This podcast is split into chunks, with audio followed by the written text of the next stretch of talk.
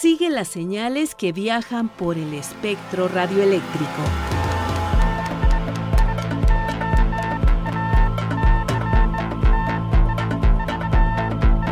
Sintonía libre. Sintonía libre. Un ancho mundo de frecuencias.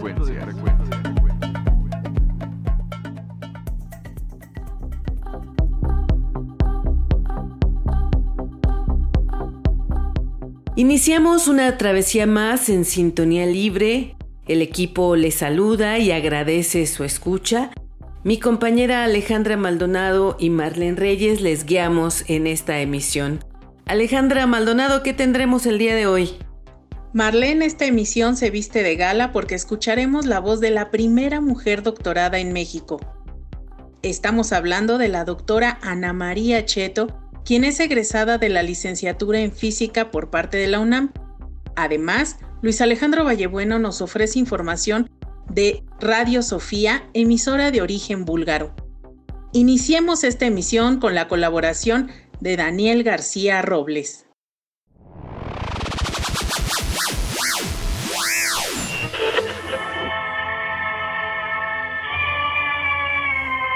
São 19 horas e está entrando no ar a verdadeira voz do Brasil. Uma Onda no Ar, Radio Favela, es una película brasileña estrenada en 2002 dirigida por el bético Raton. En ella se relata la historia de una radio pirata surgida en los suburbios que se dedica a denunciar los problemas que padecen sus habitantes. La cinta está basada en la historia real de una radio creada por un grupo de jóvenes de las favelas de Belo Horizonte en Brasil, y que a pesar de ser perseguida durante más de 20 años, su programación audaz en defensa de los derechos humanos, su lucha por la libertad de expresión y sus iniciativas solidarias han sido la clave de su éxito.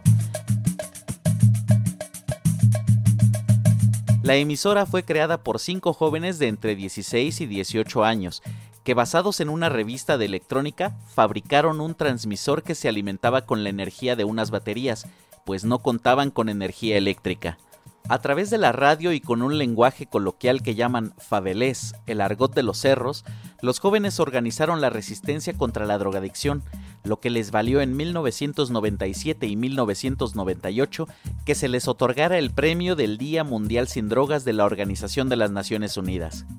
En la película se nos muestran las dificultades que encuentran por el camino y que van superando conjuntamente un pequeño proyecto que irá creciendo con el esfuerzo de todos, un grito desde abajo, amplificado a través de las ondas que alcanzan toda la ciudad, un ideal que alcanza a toda la comunidad desde la familia, los amigos, los vecinos, todos los que conforman ese pequeño rincón que se va ampliando como el propio aire en que se desplaza.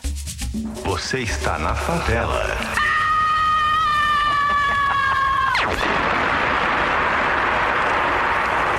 Você está ouvindo a Rádio Favela FM 104.5.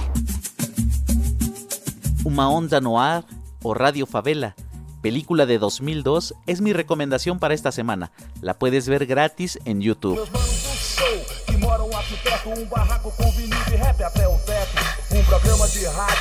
Longa duração, utilidade pública, ideia pros irmãos. Você está na favela. Yo soy Daniel y te invito a que continúes con nosotros. Esto es Sintonía Libre, un ancho mundo de frecuencias. Sintonía libre.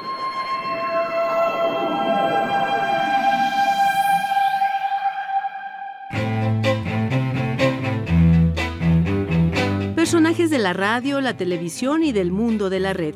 Anécdotas y curiosidades. La entrevista.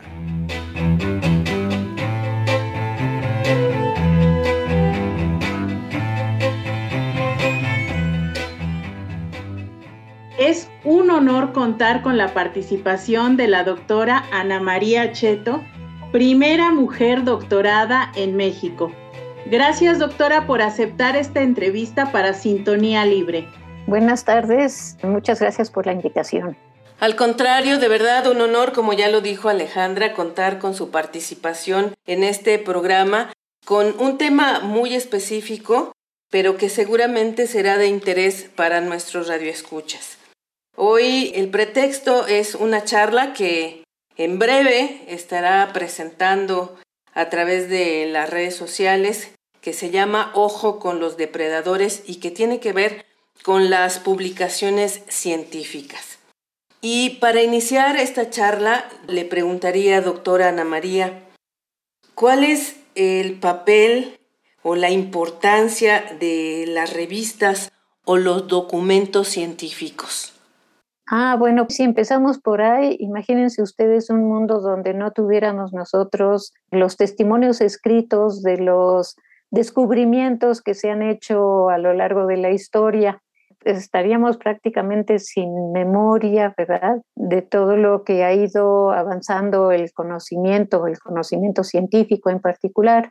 De hecho, se ha considerado que es tan importante registrar los descubrimientos, los inventos, las invenciones científicas, los experimentos, etcétera, que desde hace más de tres siglos comenzaron a crearse las primeras revistas, revistas impresas para que publicaban artículos escritos por los autores. Y hoy en día contamos con una enorme cantidad de revistas, se calcula en más de 300 mil títulos de revistas científicas, imagínense ustedes, y las usamos mucho, de hecho, para nosotros, para los investigadores en particular, son nuestra fuente principal de información y de conocimiento. Inclusive eh, juegan un papel en nuestro trabajo cotidiano más importante que los libros, sobre todo en las ciencias naturales. Todavía en las ciencias sociales se usan mucho los libros, ¿no? Pero en las ciencias naturales y exactas, sí, la revista científica es una fuente fundamental de conocimiento, de transmisión del conocimiento. Entonces, para nosotros son una herramienta, una herramienta para publicar, para dar a conocer nuestro trabajo y para conocer el de otros. Además de las revistas de divulgación, naturalmente, y las revistas de carácter técnico, profesionales, que también son importantes para otros públicos. Doctora Ana María Cheto, ¿y quién rige o quién controla las publicaciones y por qué proceso tienen que pasar para, digamos, tener una certificación? Ah, pues este es todo un tema, porque una cosa es quién controla las publicaciones y otra es quién controla, digamos, los contenidos, lo que se publica el proceso, pues, para llegar a publicar algo. Por un lado, tenemos las editoriales, que son las que producen las revistas, ¿verdad? Por otro lado, tenemos todo un sistema de arbitraje que se ha desarrollado para asegurar la calidad, en la medida de lo posible, la calidad de lo que se publica. O sea, lo que mandan los autores a publicar es digno de ser publicado, que no tiene que ser revisado ni corregido y que merece ser dado a conocer a otros medios, que pueden ser los propios colegas, los pares o pueden ser otros públicos, ¿verdad? Entonces, una parte de la pregunta es, ¿quién controla la industria editorial? Y otra es, ¿quién controla lo que finalmente se llega a publicar? Pues ahí podríamos extendernos. Así es, y además me imagino que también está determinado por cada región o por cada país. Supongo que cada país tiene algunas reglas y debe haber una comunidad científica internacional también. No sé si nos pudiera hablar un poquito de esto. Sí, claro. Bueno, en realidad en todos los países del mundo se editan revistas científicas en algunos más, en otros menos, pero no hay país que no tenga su propia producción editorial científica y a veces tienen problemas para darla a conocer, pero afortunadamente hoy en día con el Internet ya hay menos barreras para ello, ¿no? Pero sí hay ciertamente unos países dominantes en el ámbito de la publicación científica.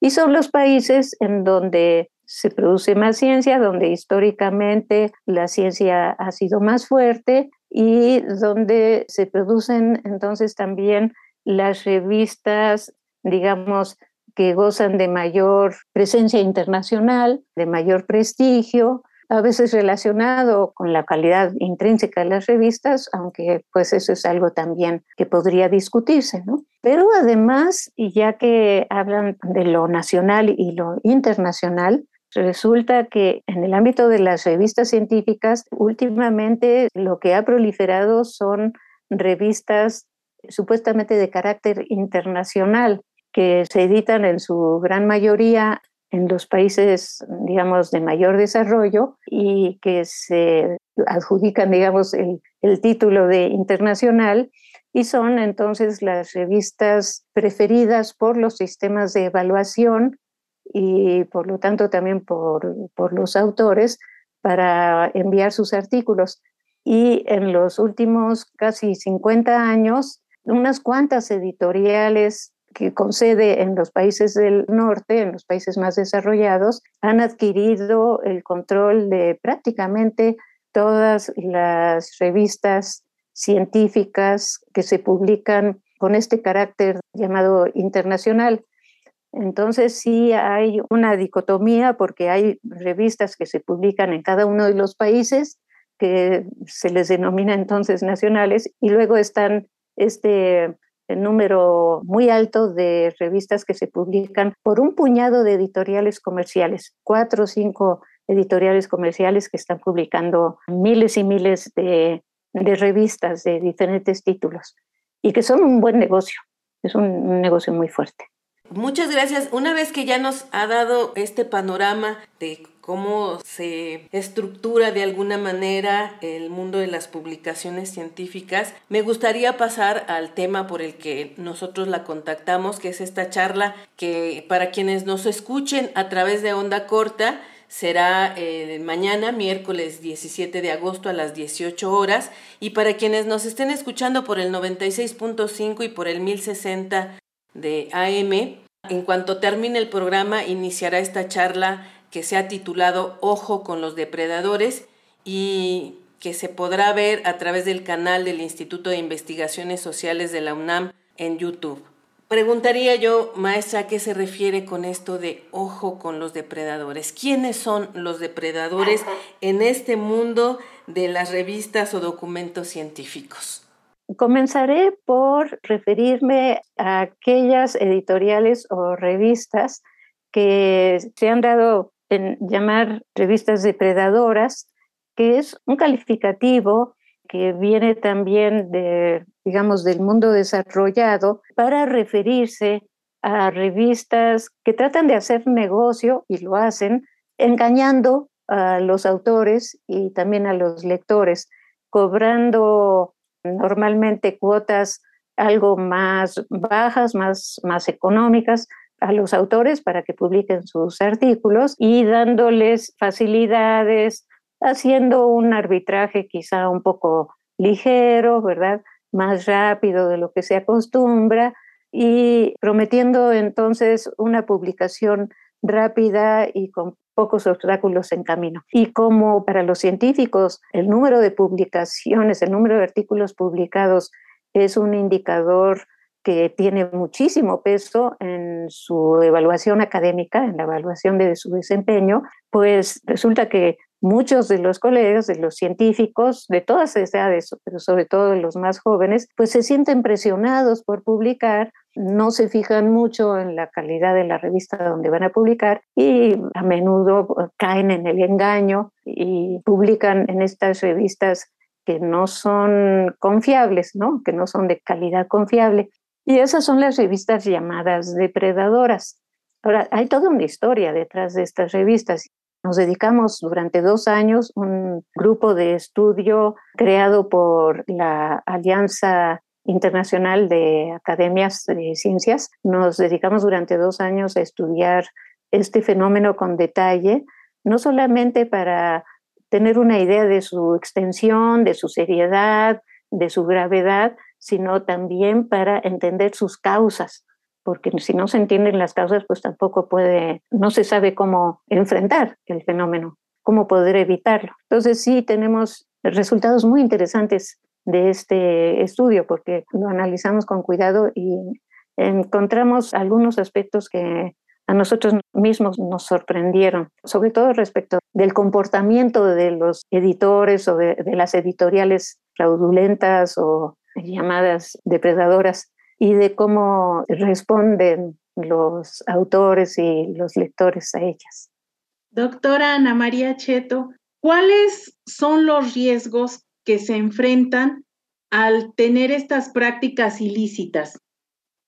Pues son básicamente que se pierde la confianza en lo que se publica. Cuando uno lee un artículo de una revista de investigación establecida, como ya ha pasado por filtros y por filtros que idealmente son bastante rigurosos porque hay revisión por pares, normalmente al menos dos árbitros que entienden acerca del artículo, que son expertos, digamos, lo revisan con cuidado y críticamente y mandan sus comentarios para que el, autor los tome o los autores los tomen en cuenta. Entonces eso hace que uno, pues sí, tenga una cierta confianza en la veracidad, en la legitimidad de los datos, en que no han sido manipulados, en que los argumentos son correctos, en que están bien fundamentados en trabajos previos y en un trabajo experimental eh, que puede reproducirse, etc. Entonces ya hay toda una serie de criterios que aplican las revistas y los árbitros que no son una garantía al 100%, pero que sí dan bastante confianza. ¿Qué pasa cuando entran estas revistas fraudulentas? Pues que los artículos no pasan por estos filtros rigurosos, se publica mm, material que no es para nada confiable y pues uno puede caer en, el engaño y creer que lo que está leyendo es, es correcto cuando no lo es. Y se pierde no solamente nosotros como lectores, como científicos, perdemos la confianza, sino también pues el público más, digamos, más en general, pues dice, ¿qué pasó? No se supone que las revistas publican material serio, que este, están ustedes haciendo producto de buenas prácticas y pues no todos las editoriales, no todas las revistas aplican esas buenas prácticas. Entonces sí es necesario introducir mecanismos, herramientas para asegurarse de que las revistas fraudulentas o depredadoras sean hechas a un lado o que no sean tomadas en cuenta en los sistemas de información que sirven como fuente de información para los autores y para los evaluadores. Y es un trabajo a veces complicado para los sistemas de información, saber qué tan legítima o qué tan ilegítima es una revista, porque no siempre es muy claro. Los editores que producen este tipo de revistas son bastante ingeniosos y uno cae fácilmente en el engaño. ¿Y hay alguna herramienta que permita tanto a los investigadores como a los lectores en general identificar o saber, hay una relación, una lista que se pueda consultar y saber que esa editorial es fraudulenta, por ejemplo? Ah, sí, se han publicado listas negras inclusive, pero pues eso es un tema muy delicado porque si tú haces una lista negra y pones allá una revista en tu lista negra y la publicas, el editor de la revista te puede denunciar, puede de ahí surgir todo un problema legal.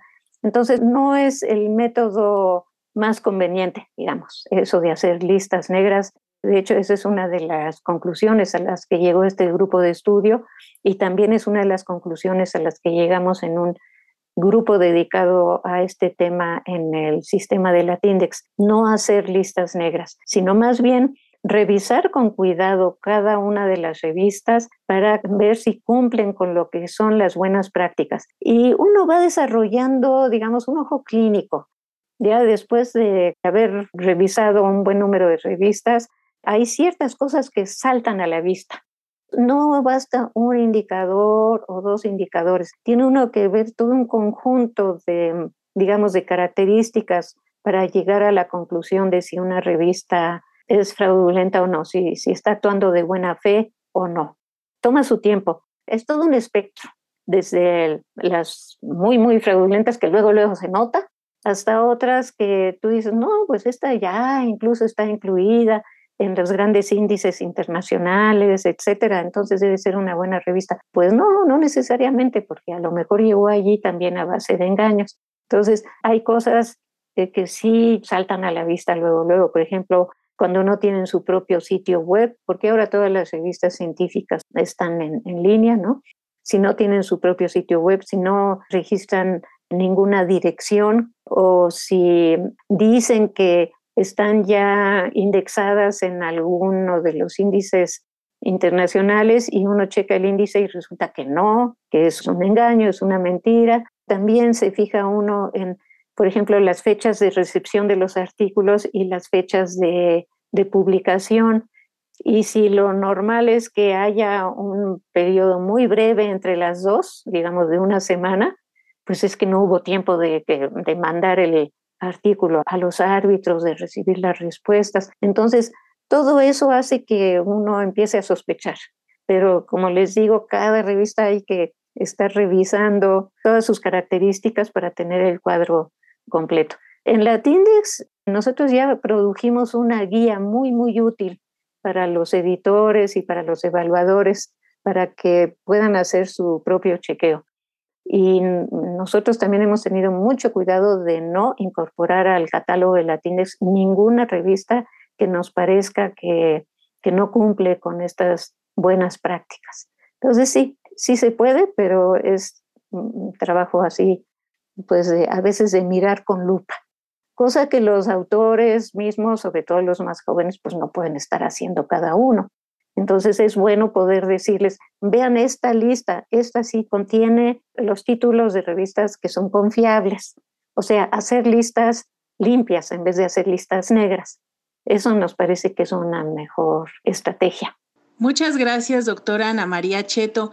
Seguramente el auditorio de Radio Educación y Sintonía Libre estará interesado en conocer más sobre el trabajo que nos está compartiendo. ¿A dónde puede dirigirse y si nos puede proporcionar un correo electrónico, por favor? Les doy la dirección de Latindex, donde tenemos material en español eh, Latindex tiene un directorio de revistas con más de 26 mil títulos de revistas científicas publicadas en nuestros países y un catálogo con las revistas que han sido ya cuidadosamente filtradas, ¿no? Con criterios de calidad editorial. Pero además allí pueden encontrar entre los documentos la guía, una guía que es muy útil para identificar este tipo de revistas engañosas o sospechosas y ver si son fraudulentas o no.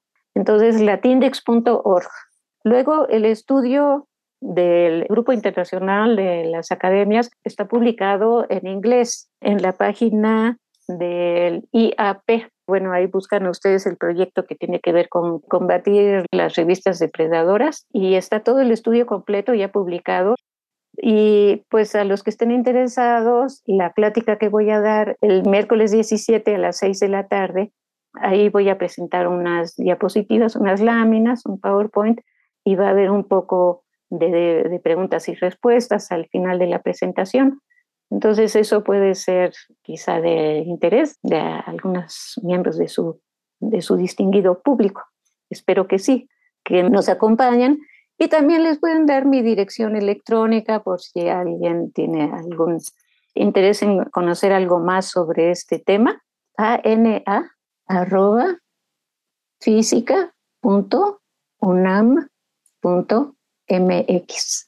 Muy bien, doctora, pues muchísimas gracias. Ha sido un placer y un honor tenerla aquí en Sintonía Libre en esta charla tan interesante.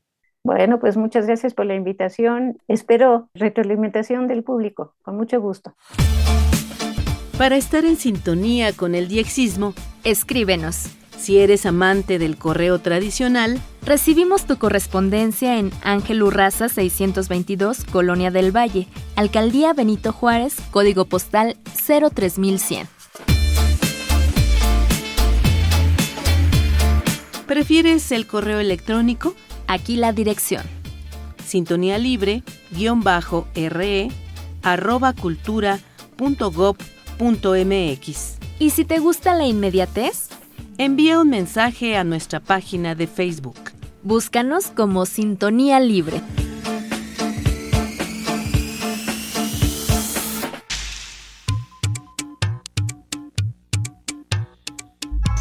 La onda de Vallebueno.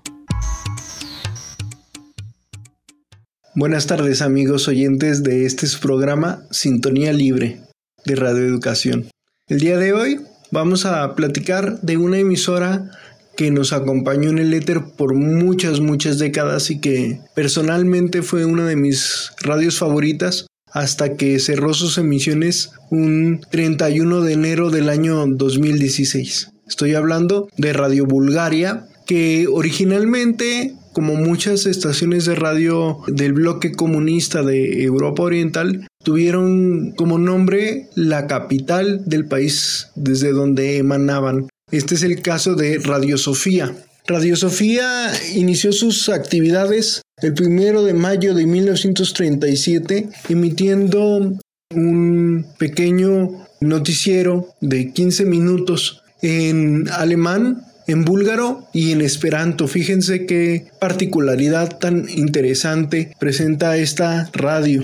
Operó desde ya muy temprano una frecuencia en la banda de 49 metros para Europa y el norte de África, con un servicio que se hacía de 4 a 5 veces a la semana de manera intermitente, es decir, no tenía un horario fijo, no tenía un día fijo de emisión, sino cada vez que se reunía material se llevaba adelante, ¿no? Este pequeño boletín noticioso se hacía con el apoyo de misiones diplomáticas en Bulgaria alrededor del mundo, especialmente aquellas que estaban en París, en Berlín y en Washington DC. Hay que recordar que los años 30 son años de mucha agitación, pues se está preparando la Segunda Guerra Mundial en la que Bulgaria también participó del lado alemán. Es así que Radio Berlín va a retransmitir los programas de Radio Bulgaria en sus emisiones, especialmente el de Nauen. También los pequeños transmisores que tenía en este momento en Plotvid eran utilizados para retransmitir la propaganda nazi hacia zonas, por ejemplo, Yugoslavia, Grecia y el norte de África. Ya después de la guerra va a haber un reacomodo en las emisiones de Radio Bulgaria, de Radio Sofía, y a partir de 1954 va a emitir en inglés para las Américas. En 1992 va a tener su nombre que es conocido, Radio Bulgaria, y va a reactivar su servicio en español las voces que nos acompañaron desde Sofía. Puedo recordar a Luzmila Petra, que fue personalmente la primera voz que yo escuché en la onda corta, además de Vyacheslav Peteran. Y Radio Bulgaria se caracterizó porque era muy fácil encontrarla en el éter. A pesar de tener una lejanía desde estas tierras latinoamericanas se captaba muy bien en su centro transmisor de Costing Board, que sigue activo el día de hoy. Además de que utilizaba frecuencias que era muy fácil de memorizar, pues siempre terminaban en 00, así llegó a operar en 5400 kHz, 9600 kHz, 11700 kHz, entre otras, ¿no? Entonces era fácil recordar su horario y sus frecuencias de emisión. Entre los programas más conocidos están el Correo del Oyente y un programa de X a cargo de Rumen Pankov que se hacía especialmente para el grupo de programas al exterior y que actualmente sigue activo en otras radios a pesar de que como ya he dicho Radio Bulgaria nos abandonó hace unos años en el éter de la onda corta. Hasta aquí este pequeño homenaje para una de las emisoras que más me gustó oír en mis primeros tiempos del dixismo y espero también oír sus comentarios al respecto de esta emisora tan legendaria. Les saluda Luis Alejandro Vallebueno desde Durango, Durango. Que la sintonía sea libre y las experiencias de escucha compartidas.